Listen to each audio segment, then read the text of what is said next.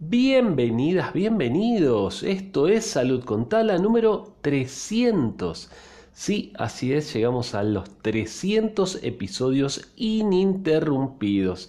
Bueno, en este episodio estaremos hablando de cómo se originó la COVID-19 según la Organización Mundial de la Salud. Una nota de saluddiario.com que nos comenta cómo se inició la COVID-19. Les adelanto que no hay una eh, definición, sino cuatro hipótesis, mm, una muy fuerte y otras no tanto. A ver, desde hace un poco más de un año la humanidad vive una de las peores pandemias de la era moderna. Hasta el momento se han registrado, y esto es muy triste, 2.79 millones de muertes y bueno, cuando estamos grabando hoy este episodio, vamos a ver cuando termine esta pandemia la cantidad de vidas que se ha cobrado, ¿sí?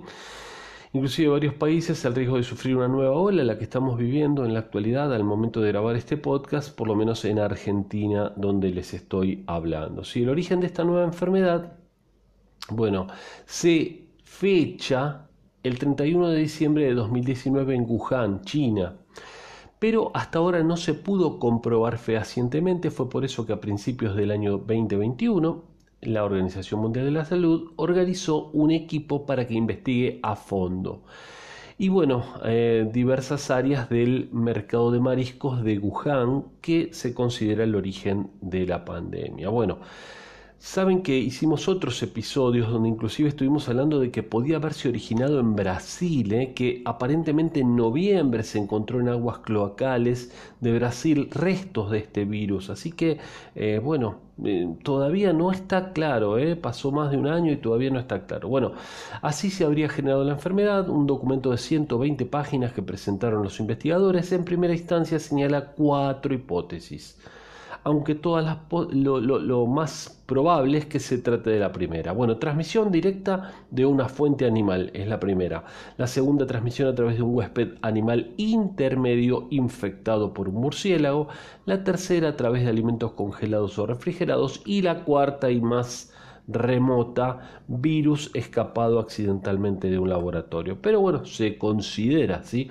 La versión más improbable, bueno, esta última, la OMS dice que es un hecho casi imposible que haya ocurrido. Bueno, otras veces había dicho que era imposible.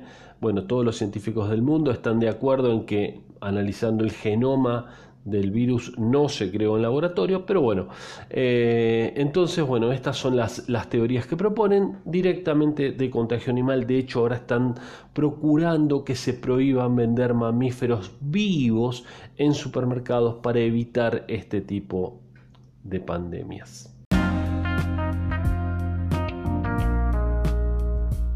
Amigas, amigos, espero que les haya interesado este episodio número 300, que lo compartan con al menos una persona, que visiten nuestra web www.institutotaladriz.com.ar para enterarse de los cursos que dictamos como auxiliar de farmacia y otros. Les mando un saludo grande y nos estamos escuchando en el día de mañana.